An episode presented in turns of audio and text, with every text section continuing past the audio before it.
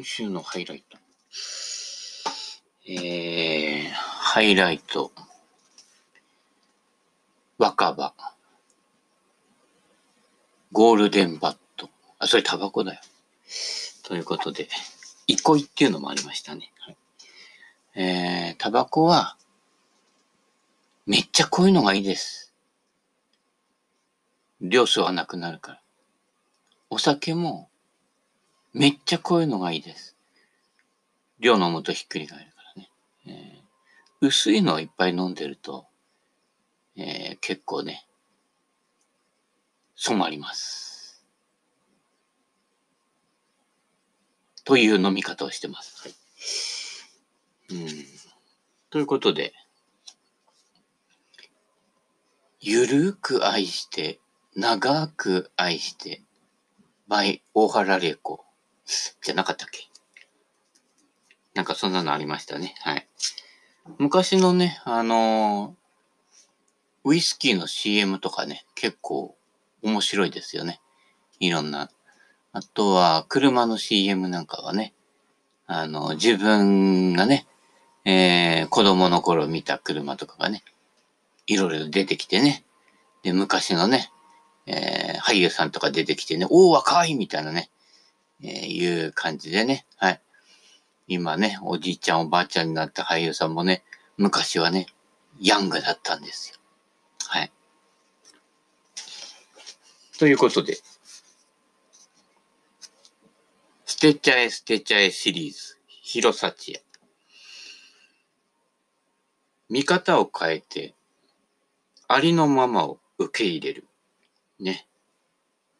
えー、副題に事実以上のこだわりっていうのがありますけれども、えー、いろいろ事実以上に盛るわけですね。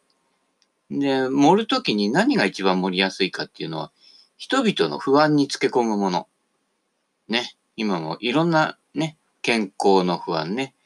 から、ね、死んじゃうんじゃないかとかね。え、まあ、そのうち100%死にますよ。うん。ね、今日か明日か、10年後か、20年後かの違いだけですからね。えー、過ぎてしまえばあっという間、婚姻矢のごとしね。はい。天に軌道があるごとく人それぞれに運命がございますということですのでね。えー、長い短いだけじゃないとね。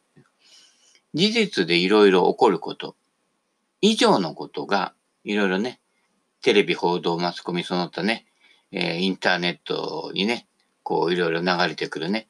まあ、大抵は多数、大量に流れてくるものは怪しいと思えということですね。はい。で、大量に流れてきてからで遅い。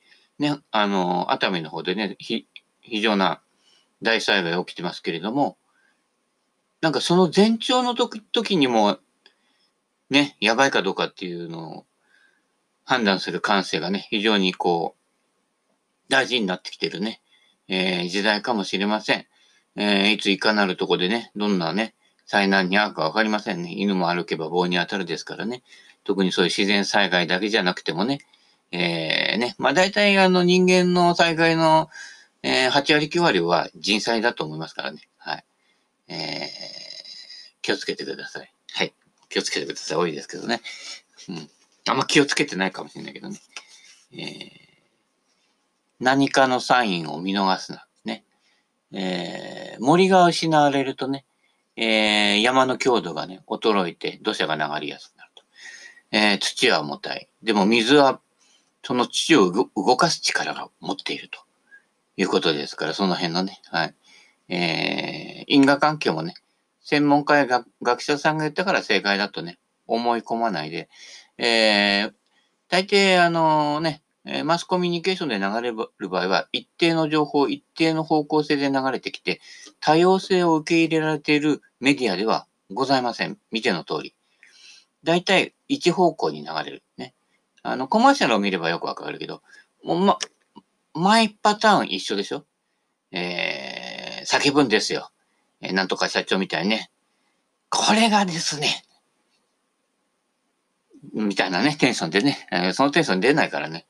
えー、なんですけれどもね、そういうんで、えー、30分以内とかね、はい、いろんなね、ものをで、商品が変わってもテンションとパターンが同じでね。あとね、細かいね、俺とかだと読めないよね。えー、ちっちゃいものがいっぱい並んでね、えー、ぐちゃぐちゃぐちゃって書いてあってね。で、隅っこにね、個人差がありますって書いて、そりゃそうだよみたいなね、えー、ことになってますのでね。えー、多数がいる方が正解と思うと、やばいです。えー、あなたが多数に含まれてないことも多々ありますね。はい。でね、えー、千人に一人、万人に一人にね、かかる難病にかかる人だっているわけですよ。そうすると、その人にとっては、千分の一じゃなくて一分の一なんですからね。えー、その視点をなくして、えー、ただ単純にね、えー、パーセンテージとかね、数字でね、測ってるっていうのはちょっと冷たいんじゃないかなということですね。もちろん全体像を捉えるためにはそういう見方も必要ですけれども、えー、部分で見ると非常に、えー、違いがあると。落差がある。相違があるね。えー、まあ一応、この世はね、不公平なものです。え、どこに生まれるか。ね。どういう、ね、あの、タイミングでどういうことになるか。えー、意外とね、えー、不公平なもんです。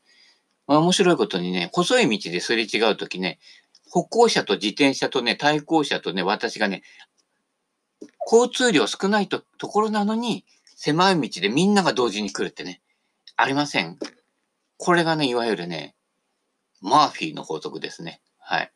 こんな道でこんなところで、この三者がすれ違うとは、みたいなね、いうことが往々にしてあります。で、あの、確率単価もそうなんだけど、確率ね、あの、平等かと思うと意外と偏りあるんです、あれってね。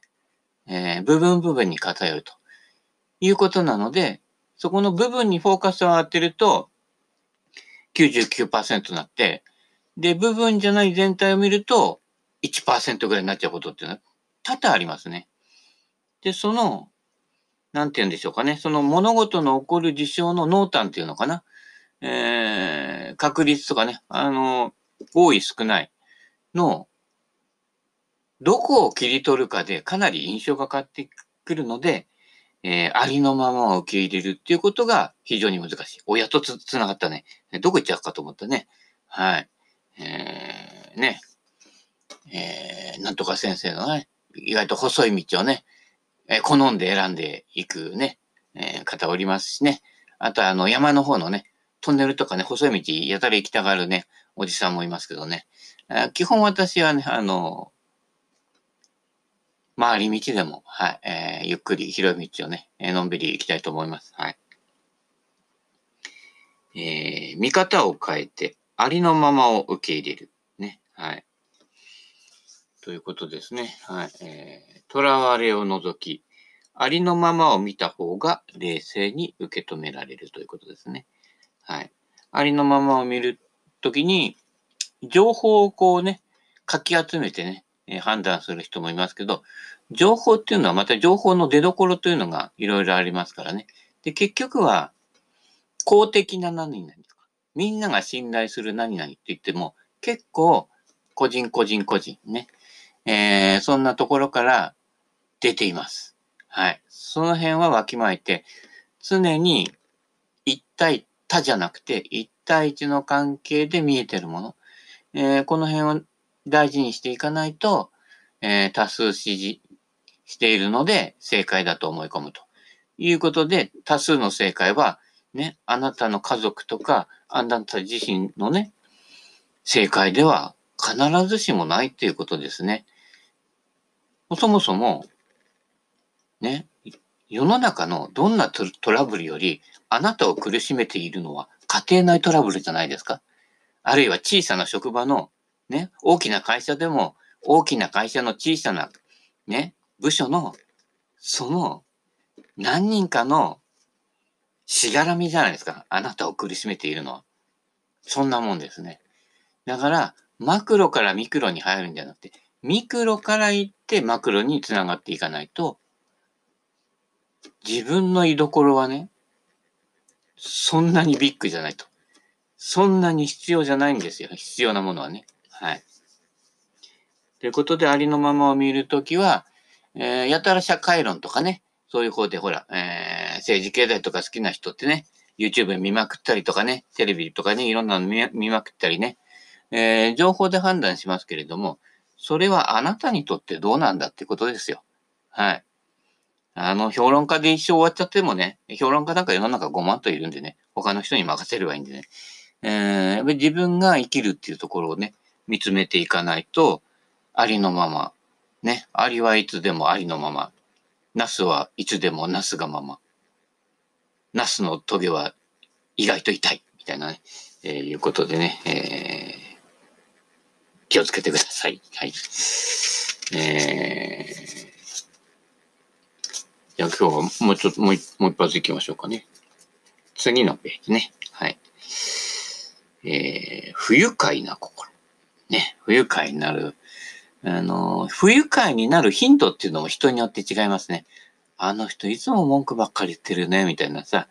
ね、苦虫を潰した顔っていうんですかね、なんかこう気に入らないものが増えてくると、その人の人相まで険しくなっていっちゃうんですね。で、険しくなった人相を他の人が見て険しくなって、さらに険しくなるというね、えー、そういう連射です。が起きますね。はい。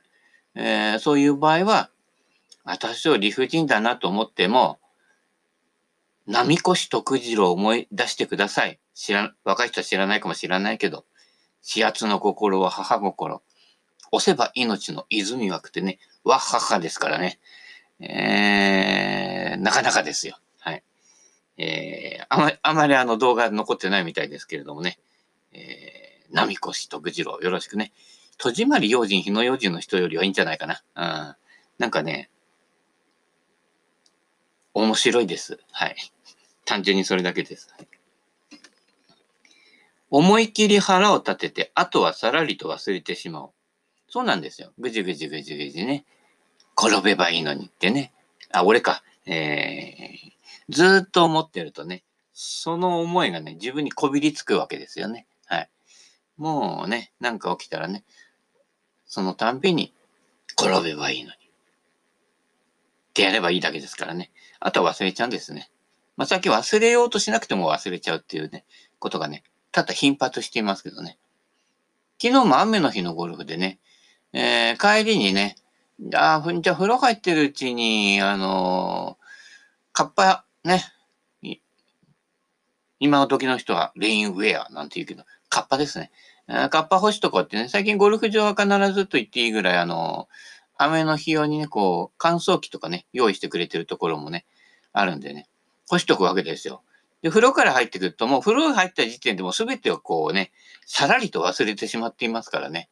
えー、で、帰りにね、昨日もね、忘れちゃって、車300メートルぐらい走らせてね、あれ？なんかが足りないような気がするというね、えー、感じになって、あ、カッパ忘れたっていうね、えー、戻りました。はい。えー、何回目だろうね。うん。あれやる、やるんだよね。うん。カッパ忘れね。はい。そういうことですね。はい。で、まあ、風呂でのんびりね、えー、してたんだけどね、昨日はね、たまたまね、えー、競技、他の人たちがね、えー、ちょっと上手めな人たちがね、やる競技やってたけどね、風呂場結構ね、人がね、多かったんですよね。道を避けてくださいみたいな感じですけどもね。えー、なのでね、えー、黙ってましたね。結構ね、風呂、風呂場はね、マスクしないんで結構みんなね、ガハハハって喋ってますけどね。あのー、よくわかんないですよね。あのー、表ではすごいね、ものすごい厳重にしてんだけどね、風呂入っちゃうとみんなね、ガハハハでね、あの時のあの何番ホールの何がなければってレバタラの話ね。ああいうの一番嫌いだよね。あの、ゴルフ終わって、18ホール終わっちゃったら、もうゴルフのこと忘れようよ、と。いうことですね。誰がどれぐらいで、予選通過がどれぐらいで、みたいな。ね。あ、あの、ね、えー、喋ってるとこでね、あ、なんとか入れないの？って、ね、いう話とかね、あの、ちょっとね、上手い人にね、あの、より、みんな寄りつく傾向があるからね。そうすると、あのー、日本シニア出ないんですか？とかね、なんか急に大きな話とかね、昨日どうだ？ったかわかんないけど、そういう話ね、関東マガとか言ってね、なんかそういう話って全部ね、自慢話に聞こえるんですよ。はい。あんまり好きじゃないと。中部銀次郎は風呂場でそんな話をしたかというね、ことですよね。はい。えー、ぐじぐじ話してたのかっていうことですけどもね。はい。えー、ね、自慢話なんて言ったらね、あ俺なんかまだ日本アマ3回しか取ってねえよみたいなね、話になったら、ちょっと、えー、桁が違うね、あのー、自慢話になったりもしますけれどもね。まあ、比べる境には必ず上下があるということでね、なんかその小さな世界の中でね、えー、わちゃわちゃやるのも楽しいのかもしれませんけれどもね、なんか旗で聞いてるとね、えー、レバタラと自慢話にしか聞こえないような感じがするのでね、えー、基本、えー、競技には向いてないんだと思います。はい。えー、まあ、その代わりね、えー、仲間内で勝ったりするとね、えー、妙に自慢したりしますけどね。はい。まあ、可愛いもんですわ。はい。思い切り腹を立てて、あとはさらりと忘れてしまうね。はい。怒るまいと意識するとかえって腹が立つ。こだわらない方が案外うまくいく。そうですね。何か起こるとね、すぐ戦っちゃう人いるんだけど、戦ってるうちにね、何が戦いだったかね、自分で分かんなくなっちゃうんですよね。っていうのは最初の原点を忘れちゃうからですね。あれ、最初あれと戦ってたはずなんだけど、あれがこっちになってこれになって、なんか、繋がってねえなってね。えー、できれば気がついた方がいいんですけどね。えー、繋がらないままどこかへ行く。ね。far away っていうわけですか？英語で言うとね。えー、窓か広しに言わせると、飛んで飛んで飛んで、飛んで回って回って回って回るというやつですかね。はい。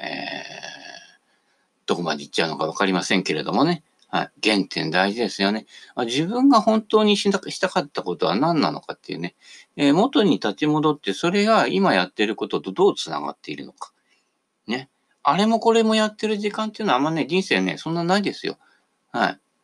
えー、ですので、ね、えー、始圧の心は母心って、ツボを、ツボを押さえてね、えー、やっていただきたいと思います。はい。えー、いろんなことに手出してもね、どれも中途半端になってしまうということがね、えー、多々ありますからね。これ、俺、これはこれが、みたいなね、えー、いう、いうところをね、えー、やっていく方がね、えー、シンプルでいいんじゃないでしょうかね。はい。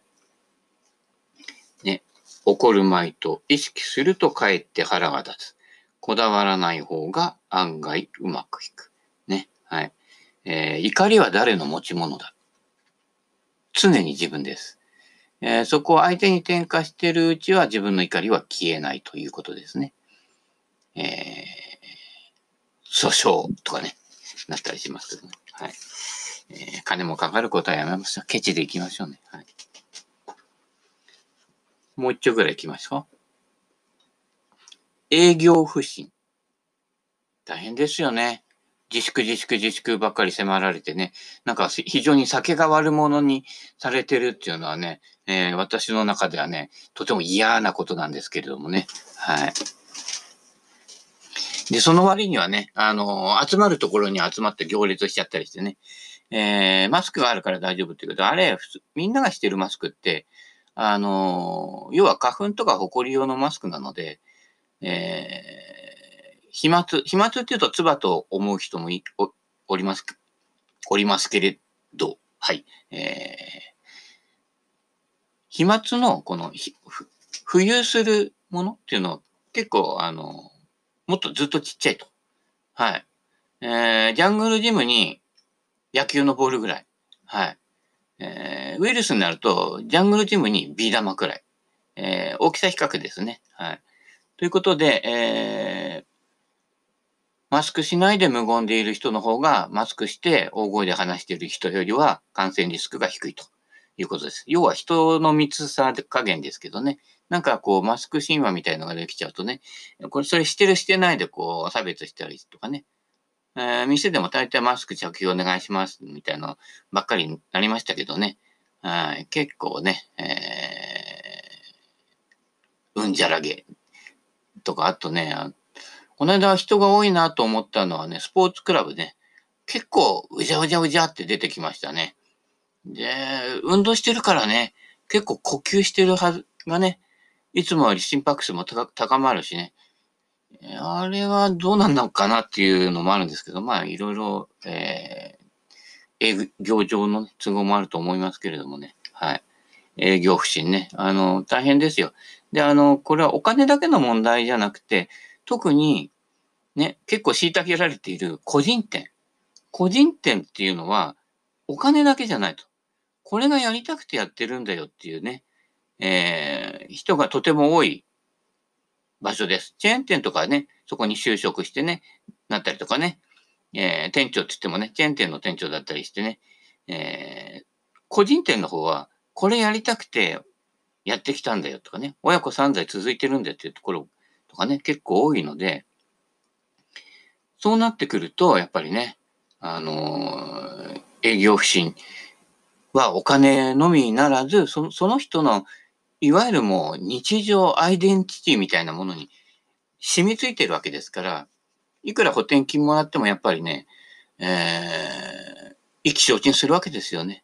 で、何が体にとって良くないっていうのはストレスです。そういう心の、心のしぼみが、えー、血管のしぼみにつながって脳梗塞とかね、起こしやすくなるわけです。はい。そういうことですね。えー、ね、長島さんがね、いわゆる一つの倒れた時とかも、あの、日本代表の監督とかね、いろいろ、振動が増えると。あの人ね、普段から走ったり、サウナ入ったりね、人一倍体を動かしてね、血流良かったはずなのにね、あの、喋りもね、面白かったしね。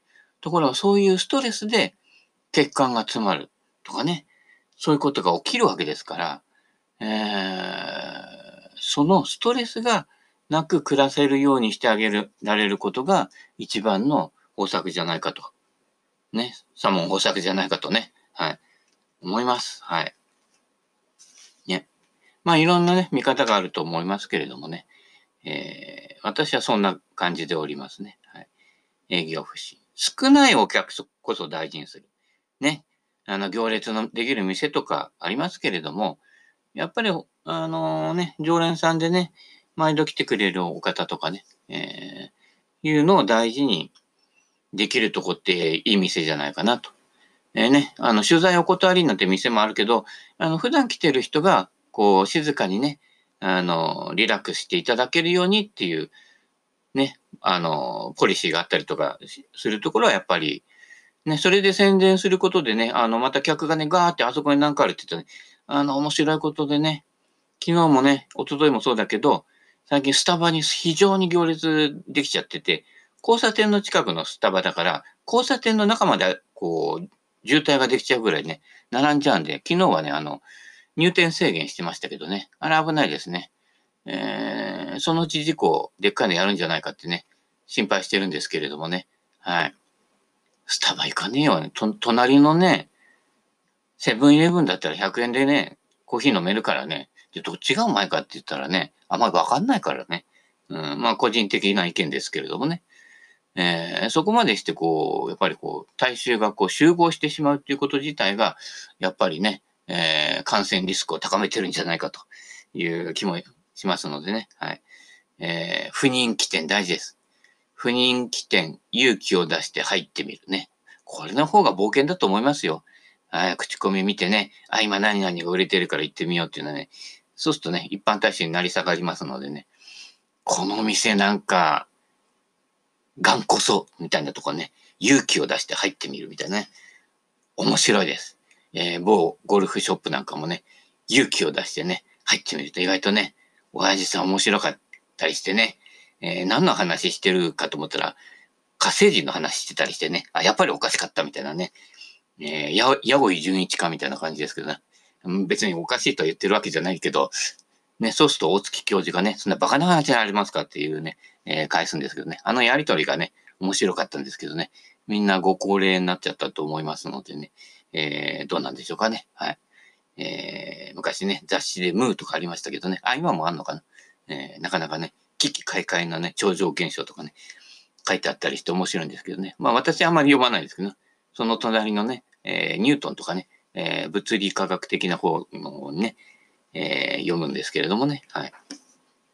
まあ、それは置いといて、少ないお客こそ大事にする。